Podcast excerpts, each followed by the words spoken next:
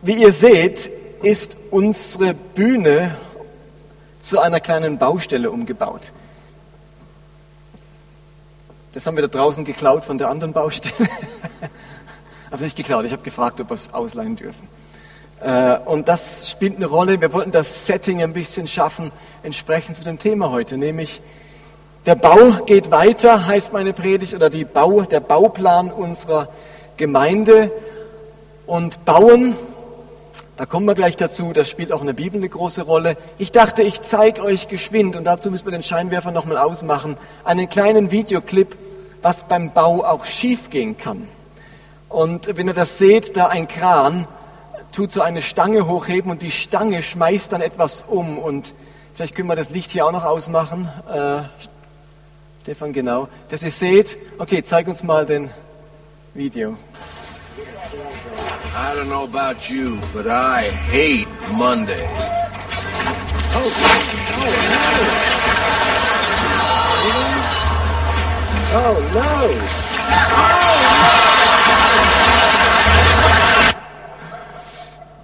Ah. da ist etwas ganz gehörig schiefgelaufen auf dieser Baustelle wenn das Toilettenhäuschen umkippt, wenn man gerade drin sitzt. nicht nur dort, nicht nur hier, auch in der Bibel wurde ganz viel gebaut. In der Bibel wurde ganz viel gebaut. Menschen, die Gott nachgefolgt sind, bekamen von ihm immer wieder den Auftrag, etwas zu bauen. Und vielleicht erinnert ihr euch selbst daran, Adam und Eva mussten was bauen? nennen wir es bebauen. Hallo? Den Garten Eden, genau. Noah sollte eine Arche bauen. Mose sollte die Stiftshütte bauen. Salomo sollte den Tempel bauen. Und Nehemiah musste die Stadtmauer wieder aufbauen. Gott liebt es zu bauen. Wer Gott nachfolgt, wird früher oder später zum Bauarbeiter. Da kann man gar nichts dagegen tun. Wer Gott nachfolgt, wird früher oder später zum Bauarbeiter, denn Gott liebt es zu bauen. Im Neuen Testament begannen dann die ultimativen Bauarbeiten. Hier wird nun nicht mit Steinen und mit Mörtel gebaut, sondern im Neuen Testament wird ein geistliches Haus gebaut.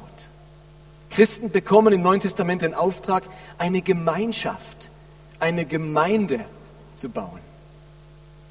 Und dieser Gemeindebau, der wird im Neuen Testament immer wieder verglichen mit dem Bau eines Hauses oder eines Tempels. Und ich möchte euch ein paar Verse dazu vorlesen, die ihr auch an der Leinwand seht. Im ersten Petrusbrief steht dann zum Beispiel, lasst euch als lebendige Steine zu einem geistigen Haus aufbauen. Wir Menschen sollen lebendige Steine sein, aus denen dann ein Haus, ein geistiges Haus gebaut wird. Paulus schreibt im Epheserbrief, als Gemeinde Jesu Christi steht ihr auf dem Fundament der Apostel und Propheten. Durch ihn sind die Bauteile untereinander fest verbunden und wachsen zu einem Tempel des Herrn heran. Weil ihr zu Christus gehört, seid auch ihr ein Teil dieses Baus, in dem Gottes Geist wohnt. Ihr Lieben, ihr, wenn ihr an Christus glaubt, dann seid ihr Bauteile Petrus sagte lebendige Steine, Bauteile dieses Hauses. Und Gott wohnt darin. Und der Autor des Hebräerbriefes, der hat geschrieben, Christus dagegen ist Gottes treuer Sohn in seinem eigenen Haus. Dieses Haus sind wir, seine Gemeinde. Also die Gemeinde wird immer wieder als Haus, als Bau dargestellt. Und wir sind einerseits die Bauarbeiter und gleichzeitig im Bild auch die, das Baumaterial selbst.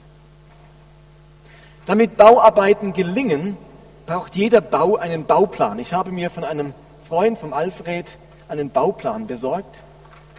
Der arbeitet viel in Gebäuden und so ein Bauplan kennt ihr vielleicht, wenn ihr selbst ein Haus gebaut habt oder ein Grundriss eures Hauses. Auf dem Bauplan sieht man ganz genau, das nimmt der Bauleiter oder der Architekt und dann sehen sie, okay, hier muss eine Mauer hin, hier muss ein Durchbruch hin, hier muss die Tür hin, hier muss das Fenster hin, da ist es drei Meter hoch, da ist es nur zwei Meter hoch und so weiter. Der Bauplan zeigt ganz genau, wo zu bauen ist.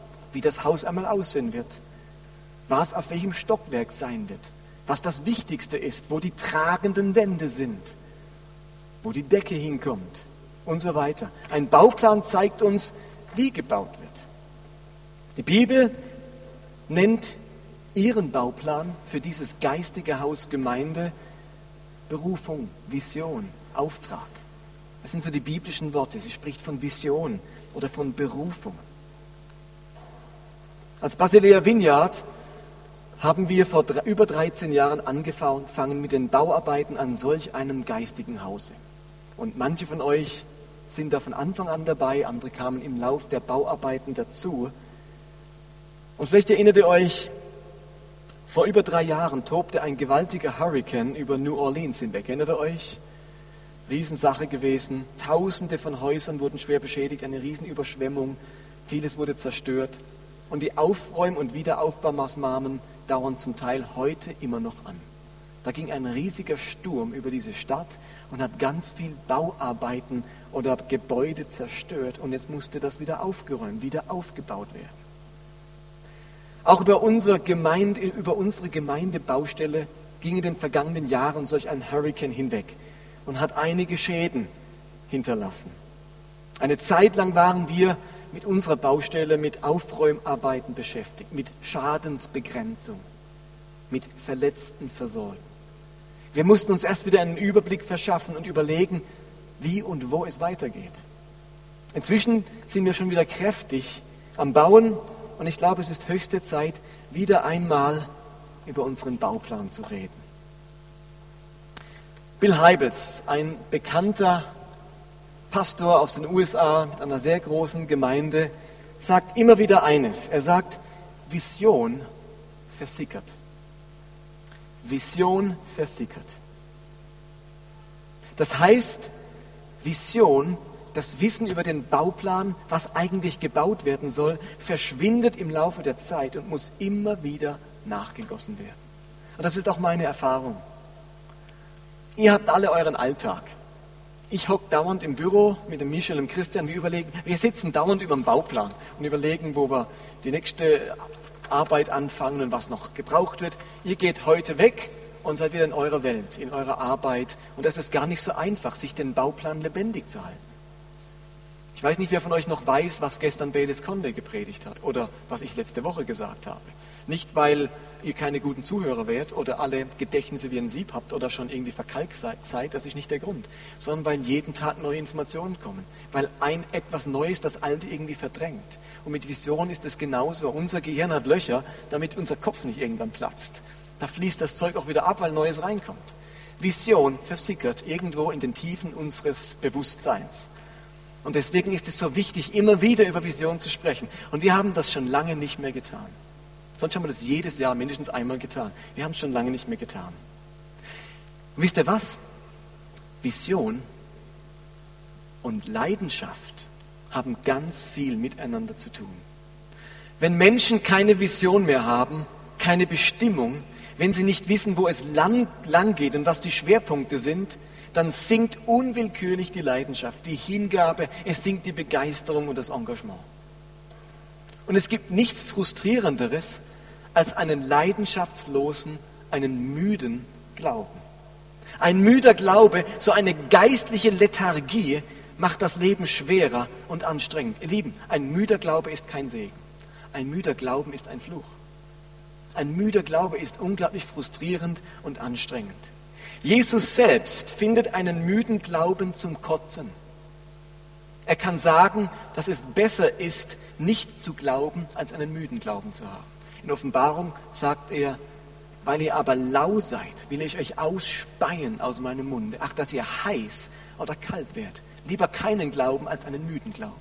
Ein müde Glauben ist für uns anstrengend und findet Gott nicht besonders attraktiv, nicht besonders schmackhaft. Diese Lethargie bewirkt, dass man Gottes Ziele und Aufträge so anstrengend findet, dass man sie nur anpackt, wenn das schlechte Gewissen größer geworden ist als unsere Lethargie. Kennt ihr das? Ihr wisst ganz genau, ihr solltet evangelisieren. Und niemand hat Lust dazu. Und man fängt erst an zu evangelisieren, wenn das schlechte Gewissen, nicht zu evangelisieren, größer ist als der Unwille zu evangelisieren. Kennt ihr das? Wir wissen alle, wir sollten stille Zeit machen, aber wir haben keinen Bock. Langweilig oder wir sind immer leidenschaftlich. Und wir fangen erst wieder an, wenn wir irgendwie das schlechte Gewissen größer ist, wie unsere Unwille es zu tun. Ist doch irgendwie eine dumme Logik. Und dann sind die Prediger immer die Blöden, die schlechte Gewissen machen müssen. Ihr reagiert auf schlechte Gewissen, macht's dann. Äh, und da sind wir so in einer Spirale drin. Ein müder Glaube ist für alle Beteiligten sehr anstrengend. Und wisst ihr was? Ich kenne das doch aus meinem eigenen Leben. In den letzten Jahren sind auch ganz viele meiner Träume, meiner Ziele und meiner persönlichen Visionen zerbrochen. Und die Unklarheit, wie die Zukunft weitergeht, kann innerlich und äußerlich lähmen. Aber wisst ihr was? So will ich nicht leben. Das ist frustrierend. Und ich habe die letzten Monate damit verbracht, wieder herauszufinden, was Gott von mir will, was sein Auftrag und seine Vision ist. Denn ich weiß, dass ein Leben ohne Ziele, ohne Vision, den Glauben ungeheuer müde und lethargisch macht. Und da möchte ich keinesfalls bleiben. Und ich persönlich empfinde bei einer zunehmenden Zahl Christen eine solche Lethargie ihres geistlichen Lebens. Überlegt euch doch das mal für euch persönlich. Wie sieht es aus unter uns? Haben wir solch eine geistliche Lethargie? Einige Leute werden Gottesdienst müde. Der Gottesdienst sagt mir immer weniger und es braucht nicht viel, um mich vom Gottesdienstbesuch abzuhalten. Plötzlich verliere ich mein Interesse am Gottesdienst und andere Aktivitäten werden wesentlich wichtiger. Es gibt Menschen, die werden anbetungsmüde. Man erlebt Gottes Gegenwart nicht mehr in der Anbetung, man verliert die Freude daran, man singt einfach nur noch. Man singt die erste halbe Stunde. Und man ist irgendwie, erlebt man nichts. Und einige Leute werden im Laufe ihres geistigen Lebens beziehungsmüde. Man lädt weniger Freunde ein, man verbringt mehr Zeit mit sich, dem Fernseher, dem Computer, Beziehungen werden als zunehmend anstrengend erlebt und die Toleranz für andere nimmt ab. So etwas wie einen Hauskreis oder sowas brauche ich dann irgendwie nicht mehr. Und wir alle wissen, dass wir leidenschaftlich anbeten sollen, oder? Unsere Versammlungen nicht verlassen, heißt es in der Bibel. Und die Menschen lieben. Aber es fällt uns plötzlich so schwer. Der Glaube fühlt sich an als wäre er gerade erst aufgestanden. Er ist müde, schlapp, ohne Antrieb. Und ich glaube, die meisten von euch kennen das, dass man morgens nicht gerade aus dem Bett springt und sagt, hier bin ich. Der Wecker klingelt, ping, und ich könnte Bäume ausreißen. Morgens fühlt, also wenn sich das Leben morgens, wenn sich das Leben so wie eben aufgestanden anfühlt, dann denkt man sich, jetzt brauche ich erstmal einen Kaffee und wenn dann schon das Telefon klingeln würde und dann sind alle von der Familie schon, oh Mama, Papa und was weiß ich, man braucht erst einen Moment. Es ist dann schade, wenn der Glaube sich grundsätzlich anfühlt, als wäre er gerade aufgestanden. Vision ist kein Allheilmittel. Und es mag vielfältige Gründe für Glaubensmüdigkeit geben. Aber die Erfahrung zeigt, dass Vision einen entscheidenden Unterschied macht. Vision ist der Treibstoff unseres Glaubens. Vision bewirkt, dass sich unser Glaube wieder, dass er wieder Antrieb bekommt, man wieder Schwung bekommt und es fühlt sich alles weniger anstrengend an, wenn der Glaube wieder leidenschaftlich ist, wenn er seine Müdigkeit abschütteln kann. Und wir möchten den heutigen Sonntag nutzen, um wieder Vision nachzugießen um den Bauplan wieder vor euch auszurollen. Wir möchten euch heute Abend schildern, wie das Haus aussieht, zu dessen Bau Gott uns berufen hat. Und wisst ihr was? Wer Gottes Haus bauen will, der muss auf Gottes Baustelle sein, stimmt's? Wer Gottes Haus bauen will, muss auf Gottes Baustelle sein. Der muss sich für das interessieren, wofür Gott sich interessiert. Und die Frage ist, arbeiten Jesus und ich auf derselben Baustelle? Arbeiten Jesus und ich gerade auf derselben Baustelle? Sind ich und Jesus an den gleichen Dingen interessiert? Woran arbeitet eigentlich Jesus? Und das möchte ich heute Abend mit euch klären. Jesu Baustelle, wie sieht die aus? Als Jesus das allererste Mal auftrat, wurde ihm eine Schriftrolle ausgehändigt. Die Schriftrolle des Jesaja, die er dann in der Synagoge vor allen Augen ausrollte. Und das war, als hätte er den Bauplan seines Dienstes ausgerollt. Und er hat jetzt seine Baustelle beschrieben. Hört zu, was ich jetzt vorlese, das ist die Baustelle Jesu. Das ist Jesu Baustelle. Wenn du an Gottes Bau arbeiten willst, musst du auf seiner Baustelle sein. Hat keinen Sinn, wenn wir irgendwie da drüben bauen. Jesus sagt, aber warum ist an meiner Baustelle niemand? Wir müssen auf Gottes Baustelle sein. Und er liest in Lukas 4 folgende Verse. Der Geist des Herrn hat, mich, hat von mir Besitz ergriffen, weil der Herr mich gesalbt und bevollmächtigt hat. Er hat mich gesandt, den Armen gute Nachricht zu bringen, den Gefangenen zu verkündigen, dass sie frei sein sollen und den Blinden, dass sie sehen werden. Den Misshandelten soll ich die Freiheit bringen. Ich verkündige das Gnadenjahr des Herrn. Und nur ein Kapitel später fügt Jesus noch hinzu, nicht die Gesunden brauchen den Arzt, sondern die Kranken. Ich bin gekommen, um Sünder zur Umkehr von ihren Sünden zu rufen und nicht, um meine Zeit mit denen zu verbringen, die sie schon für gut genug halten. Jesu Auftrag war es, armen Menschen eine gute Botschaft zu bringen, Gefangenen die Freiheit, den Kranken Heilung und den Misshandelten Erlösung. Ihr Lieben, wenn der Glaube und die Kirche für die Armen keine gute Botschaft sind, dann handelt es sich nicht um das Evangelium Jesu Christi. Ist euch das klar? Wenn unser Glaube und die Botschaft unserer Kirche keine gute Nachricht für arme Menschen sind, dann handelt es sich nicht um das Evangelium Jesu Christi. Wenn Misshandelte nicht frei werden, dann handelt es sich nicht um Jesu Baustelle. Auf Jesu Baustelle verbringt man Zeit mit suchenden, zerbrochenen Menschen, damit sie dem Arzt Jesu begegnen. Und die ersten Christen haben genau das praktiziert. Die haben sich gesagt, unsere Kirche muss diese Botschaft predigen. Die muss genau das bieten, sonst ist es nicht die Kirche Christi. Und in Apostelgeschichte 2 heißt es dann von dieser ersten Gemeinde, alle in der Gemeinde ließen sich regelmäßig von den Aposteln im Glauben unterweisen und lebten in enger Gemeinschaft. Sie feierten das Abendmahl und beteten miteinander. Eine tiefe Ehrfurcht vor Gott erfüllte sie alle. Er wirkte durch die Apostel viele Zeichen und Wunder. Die Gläubigen lebten wie in einer großen Familie. Was sie besaßen, gehörte ihnen gemeinsam. Wer ein Grundstück oder anderen Besitz hatte, verkaufte ihn und half mit dem Geld denen, die in Not waren, den Armen. Täglich kamen sie im Tempel zusammen und feierten in den Häusern das Abendmahl in großer Freude und mit aufrichtigem Herzen trafen sie sich zu gemeinsamen Mahlzeiten. Sie lobten Gott und waren im ganzen Volk geachtet und anerkannt. Die Gemeinde wuchs mit jedem Tag, weil Gott viele Menschen rettete. Ihr Lieben, diese erste Gemeinde war nicht gottesdienstmüde. Die haben sich, die waren so wenig gottesdienstmüde, dass sie sich jeden Tag zum Gottesdienst getroffen haben. Die waren nicht anbetungsmüde. Die haben so sehr Gott jeden Tag loben wollen mit aufrichtigem und dankbarem Herzen.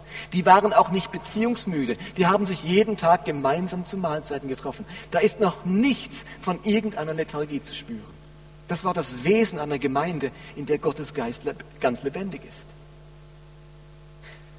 Wenn wir jetzt von Jesu Baustelle gelesen haben, wenn wir uns angeschaut haben, kurz gelesen, wie die ersten Christen gelebt haben, was heißt das jetzt für uns, für unseren Auftrag? Und ich möchte euch heute Abend zwei Aufträge schildern, ausgehend von dem, was wir gerade gelesen haben. Wie sieht der Bauplan unserer Gemeinde aus? Unser erstes Ziel, unsere erste Vision, gleichsam das Erdgeschoss unseres Hauses, ist, dass aus Christus fernstehenden Menschen leidenschaftliche Nachfolger Jesu werden. Habt ihr gedacht, es kommt was Neues? Ich gieße nach. Das heißt, es ist dasselbe, aber wir müssen es wieder hören. Wir müssen wieder wissen, wozu ist diese Gemeinde da. Und wenn ich hier dabei bin, wenn ich hier mitschaffe, wozu arbeite ich hier mit? Das ist keine, wir sind keine Beschäftigungsbaustelle für Christen, die nicht wissen, was sie zu tun haben. Oder für Christen, die zu viel Zeit haben. Wir sind an einer ganz entscheidenden Baustelle, an der Baustelle Jesu Christi. Und der will was bauen und er hat nur menschliche Bausteine. Er hat sonst niemand. Er hat nur uns als lebendige Bausteine. Und was er möchte, ist, dass aus ihm fernstehenden Menschen leidenschaftliche Nachfolger Jesu werden. Wir möchten, dass die Menschen um uns herum, die Menschen in dieser Stadt und die Menschen auf dieser Welt zu Nachfolgern Jesu werden.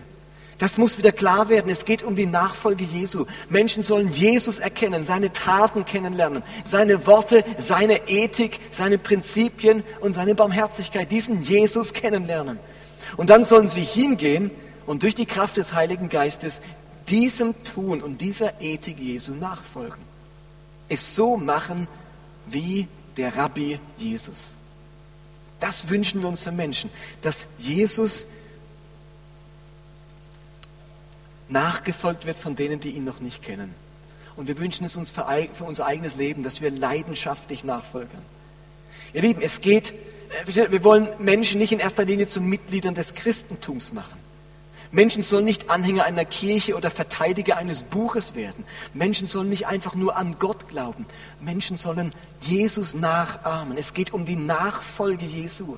Begeistert von diesem Jesus sein, den die Frommen für einen Ketzer hielten das Volk für einen Fresser und Weinsäufer, Freund der Sünder und Zöllner und die Armen für ihren Messias, diesem Mann nachfolgen.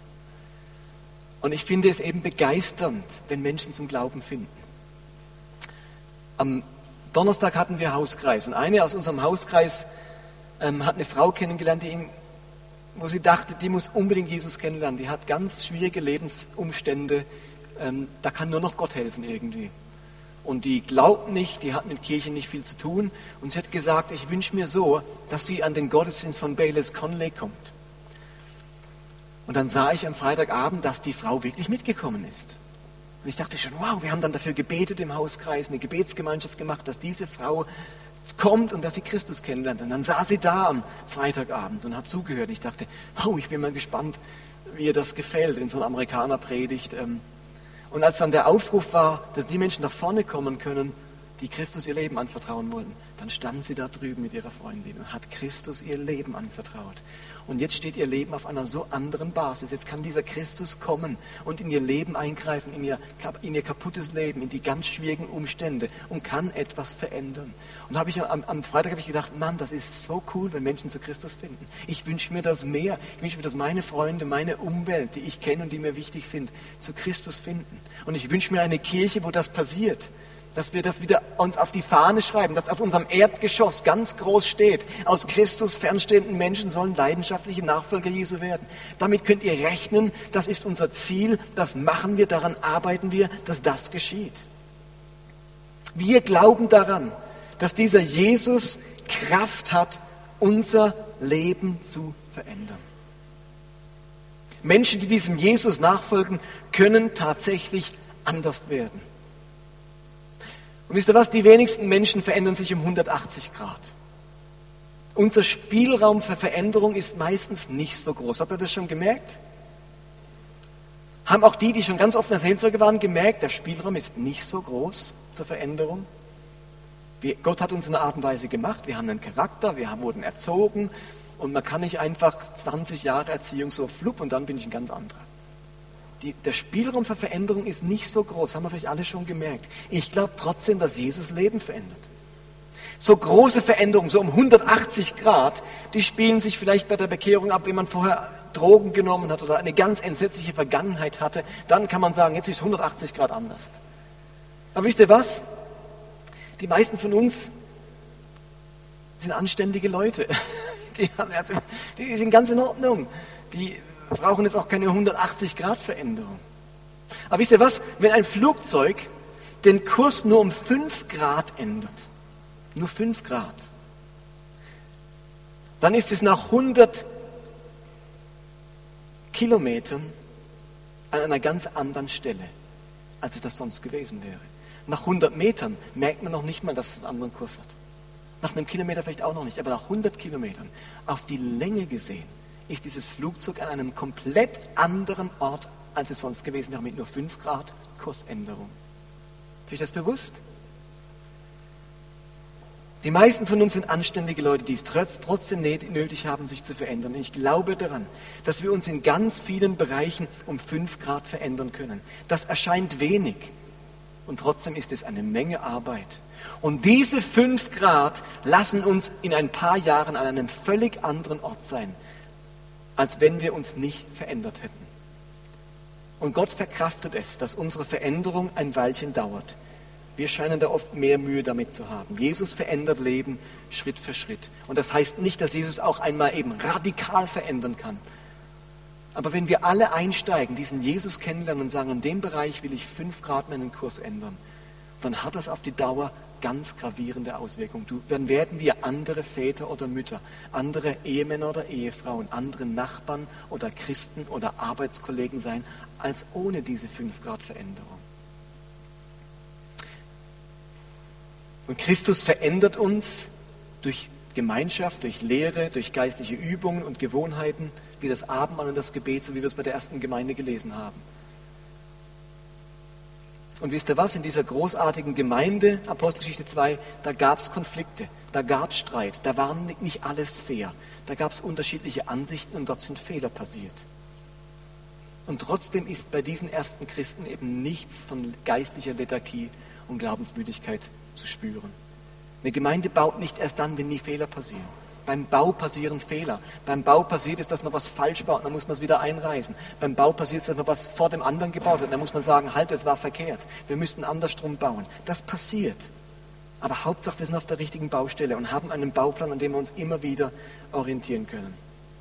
Diese ersten Christen in der Apostelgeschichte haben geglaubt, was Jesus über die, über die christliche Gemeinschaft einmal ausgesagt hat. In Matthäus 5. Ihr seid das Licht der Welt. Das haben die geglaubt, die ersten Christen. Sie haben daran geglaubt, dass die Gemeinde das Licht oder auch die Hoffnung der Welt ist. Hört es bitte nochmal. Die ersten Christen haben geglaubt, dass ihre Gemeinde das Licht der Welt ist.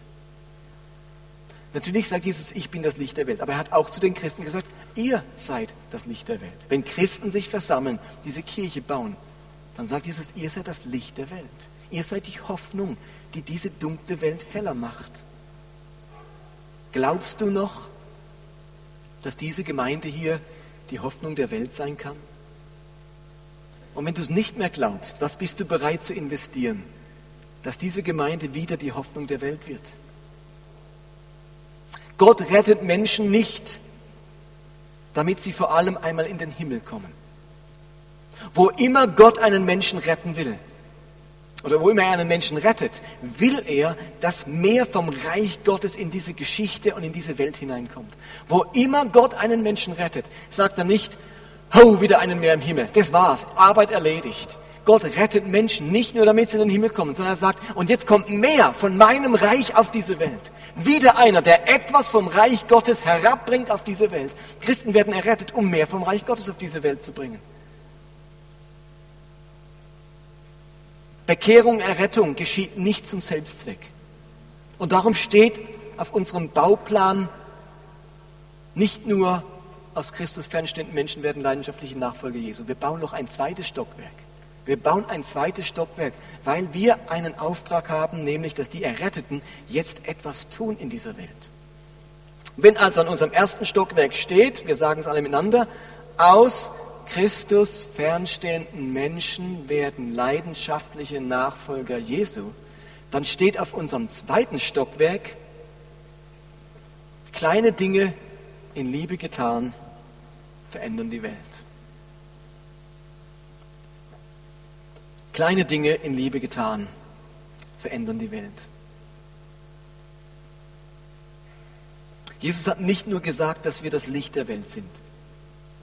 Er hat auch gesagt, was wir mit dem Licht machen sollen. Matthäus 5, Vers 16. Da heißt es, lasst euer Licht leuchten vor den Menschen. Und wie macht man das? Wie lässt man sein Licht leuchten? Damit sie eure guten Werke sehen und euren Vater im Himmel preisen. Als Gemeinde möchten wir eine Gemeinschaft von Menschen sein, deren gute Werke man sehen kann. Natürlich sagt die Bibel, wir sollen nicht angeben mit unseren Werken. Wir sollen die Linke nicht wissen lassen, was die Rechte tut. Es geht nicht um persönliche Profilierung. Aber am Ende soll man an der Gemeinde guten Werk, gute Werke sehen. Man soll diese guten Werke sehen, damit die Menschen den Vater im Himmel preisen. Die Leute müssen checken, die guten Werke geschehen im Namen Jesu. Die machen, nicht, machen wir nicht, weil wir einfach so nett sind oder weil wir so tolle Leute sind oder Humanisten. Wir tun die im Namen Jesu. Aber wir tun gute Werke. Und die werden von den Menschen gesehen und sie denken sich, wow, wenn Christen so sind, dann muss das ein sehr bemerkenswerter Glaube und Gott sein. Eine Kirche voll guter Werke. Und wisst ihr was, es müssen keine Heldentaten sein, die am Ende nur von ein paar wenigen vollbracht werden können. Kleine Dinge, kleine Werke, praktische Taten, in Liebe getan, verändern die Welt um uns her. Kleine Taten. Wir wollen nicht Heldentaten.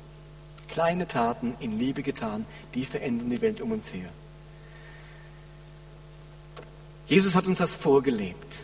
Als er von Johannes dem Täufer und dessen Jüngern gefragt wurde, ob er wirklich der Messias ist, antwortete er, kehrt zu Johannes zurück und berichtet ihm, was ihr gesehen und gehört habt. Blinde sehen, Gelähmte gehen, Aussätzige werden geheilt, Taube hören, Tote werden auferweckt und den Armen wird die gute Botschaft verkündigt. Was sollen sie sagen? Was sagt Jesus? Berichtet, was ihr gesehen habt. Jesus hätte auch einfach sagen können, ja, ich bin es. Bist du der Messias? Geht hin, sagt, ja, ich bin's. Hätte er ja auch machen können, oder? Hat er nicht gemacht. Jesus wollte nicht einfach nur sagen, dass er der Messias ist. Er wollte es nicht einfach nur als Bekenntnis ablegen. Er wollte, dass man es sehen und hören kann. Gelähmte gehen, Aussätzige werden geheilt, Armen wird die gute Botschaft verkündigt. Tu Gutes und sprich darüber. Seht ihr das? Kannst du noch eins weitermachen, Andreas? Ich war vor kurzem in Berlin und da stand vor einem Friseurgeschäft. Mach nochmal. Ups. Klick noch einmal. Hier. Ne, jetzt bin ich wieder zu weit. Und jetzt noch einmal.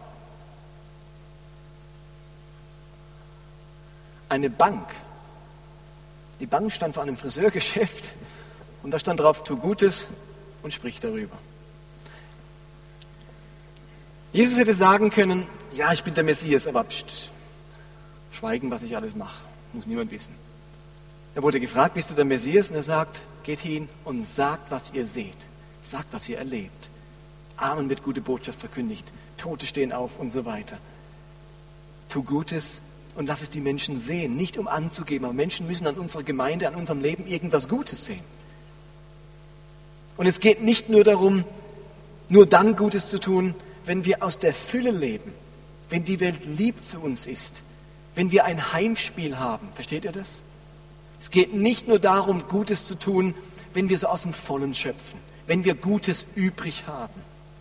Zu einer bestimmten Zeit wurden die Juden in die babylonische Gefangenschaft geführt und in der Stadt Babel angesiedelt. Feindesland. Dort waren die Götter fremde Götter. Sie selbst waren Fremdlinge, Außenseiter. Sie lebten am Minimum in dieser Stadt. Das war Feindesland. Das war kein Heimspiel. Das war eine ganz schwierige Umgebung, als die Juden nach Babel geführt wurden. Und jetzt tritt der Prophet Jeremia auf und hat eine Botschaft von Gott für sie. Und was sagt dieser Jeremia den Juden im Feindesland, in der Stadt Babel? Was kommt jetzt? Ein Wort von Gott. Sagt er, sondert euch ab, lasst euch nicht mit ihnen ein, freundet euch nicht mit ihnen an, betet für ihren Untergang, damit ihr bald wieder zurückkehren könnt. Ich finde, es wäre echt eine prophetische Botschaft gewesen.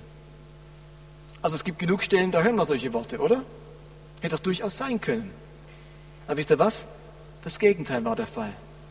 Es heißt in Jeremia 29, Vers 7, denkt nochmal dran, Juden in Feindesland, verschleppt, die haben den Tempel zerstört in Jerusalem. Das waren Bösewichte, die Babylonier. Das war nicht irgendwie Gemeindelager 40 Jahre in Babylon am Strand. Wer kommt noch alles mit? Das war Gefangenschaft, das war Unterdrückung, Leben am Minimum. Und dort hinein sagt Jeremia nicht, betet für ihren Untergang und so weiter, der Herr wird sie strafen, sondern Suchet der Stadt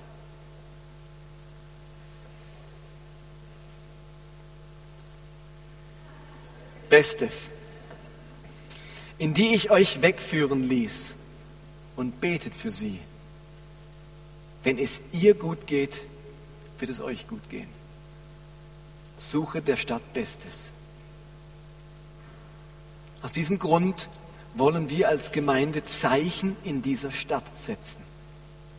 Darum helfen wir der Stadtreinigung, das schöne Rheinufer sauber zu halten. Darum unterstützen wir die Stadtgärtnerei, ihrer Arbeit nachzukommen, die sie alleine kaum schaffen. Gestern war wieder so ein Einsatz. Herrliches Wetter, weiß ich, Daniel, 15 Leute von uns oder so waren da und haben da einen ganzen Teil vom Rheinbord gemäht. Ganz schön anstrengend, ehrlich gesagt. Ich am Abend habe ich noch zittrige Hände gehabt vom Mähen. Ich habe echt keine Muskeln mehr. Darum kochen wir für die Angestellten der Stadtgärtnerei als kleines Zeichen der Liebe Gottes. Darum besuchen wir ältere Mitbürger im Altersheim, um ihnen ein paar fröhliche Stunden zu schenken und von ihren Erfahrungen zu lernen. Darum begleiten wir sozial schwache Familien, deren Kinder gerade aus dem Kinderspital kommen, um ihre Lebenssituation zu erleichtern. Und darum verteilen wir jede Woche diesen Heilandsack, um Armen die gute Botschaft zu bringen. Doppelpunkt. Jemand sorgt sich um dich. Wir suchen der Stadt Bestes. Und wir beten darum, dass Gott uns noch viele Türen öffnet. Ich wünsche mir, dass wir eines Tages ein Zentrum haben, an dem Menschen von ehrenamtlichen Mitarbeitern Nahrung, Kleidung, Beratung und Gebet empfangen können. Und der Name Jesus und der Glaube eine gute Botschaft für sie sind. Wäre das nicht cool, wenn Menschen vom Glauben hören und denken, ist immer, ist einfach eine gute Botschaft. Wenn man mit diesem Glauben konfrontiert wird, mit dieser Gemeinde, mit diesem Gott, ist einfach immer eine gute Botschaft. Sind wir eine gute Botschaft für die Menschen oder sind wir eine schlechte, eine zu fürchtende Botschaft? Was für eine Botschaft bin ich in meiner Nachbarschaft? Ich möchte für die Menschen um mich herum eine gute Botschaft sein. Ich wünsche mir, dass es in unserem Gemeindezentrum irgendwann mal einen Mittagstisch für Kinder gibt, die sonst alleine zu Hause sitzen würden, denen bei den Hausaufgaben geholfen wird und die ein wenig menschliche Wärme mitbekommen. Ich träume davon, dass regelmäßig Leute von uns ins Pflegeheim gehen und dort ältere Menschen spazieren fahren, ihnen vorlesen, einfach zuhören und menschliche Würde wiederherstellen. Ich hoffe, dass der Wunsch, Gottes Liebe weiterzugeben, soziale Gerechtigkeit, Nächstenliebe, Frieden zu stiften, so sehr in unseren Seelen brennt, dass folgendes franziskanische Gebet unser regelmäßiges Herzensgebet wird. Und ich lese euch das mal vor. Ein franziskanisches Gebet. Und ihr spürt den Geist der Menschen, die das geschrieben oder gebetet haben. Und ich wünsche mir, wie gesagt, dass der Wunsch nach sozialer Gerechtigkeit, der Wunsch nach guten Werken, der Wunsch, dass unsere Botschaft eine gute Botschaft für Menschen in Not ist, dass der uns so sehr beseelt, dass wir nicht anders können, als dieses Gebet immer und immer wieder zu beten. Dort heißt es, Gott segne uns mit Unbehagen gegenüber zu einfachen Antworten, Halbwahrheiten und oberflächlichen Beziehungen, damit wir aus der Tiefe unseres Herzens leben. Gott segne uns mit Zorn gegenüber Ungerechtigkeit, Unterdrückung und Ausbeutung von Menschen, damit wir uns für Recht, Freiheit und Frieden einsetzen. Gott segne uns mit Tränen für jene, die Schmerz und Ablehnung erleiden und von Hunger und Krieg gepeinigt sind damit wir unsere Hand ausstrecken, sie zu trösten und ihre Schmerzen in Freude zu verwandeln. Und Gott segne uns mit genügend Torheit, um zu glauben, dass wir die Welt verändern können. Um zu tun, wovon andere sagen, es sei unmöglich. Um allen unseren Kindern und den Armen Gerechtigkeit und Freundlichkeit zu bringen. Ihr Lieben, das ist die Kirche, von der wir träumen. Dass aus Christus fernstehenden Menschen leidenschaftliche Nachfolger Jesu werden, die sich verändern. Und dass kleine Dinge in Liebe getan werden, die die Welt um uns herum verändern. Das ist der Bauplan, zu dem Jesus uns als Vineyard Basel berufen hat. Und diesen Plan wollen wir mit ganzer Kraft verfolgen. Und dazu möchten wir euch von ganzem Herzen einladen. Und wir werden jetzt in eine Zeit der Anbetung einsteigen und Gott unsere Herzen öffnen. Und am Ende des Gottesdienstes wollen wir dieses Gebet, das ihr gerade gesehen habt, einmal miteinander laut sprechen. Ich möchte euch einladen, das miteinander zu beten. Und vielleicht werden wir das in Zukunft öfters beten. Und ich habe so kleine Ziegelsteine, Bausteine mitgebracht. Seht ihr die? Original von der Ziegelei Rapperswil. Der ganze Schubkarren ist voll hier. Das ist ein Symbol dafür, dass du sagst, ich möchte solch ein lebendiger Stein sein. Ich möchte ein Teil dieses Baus sein.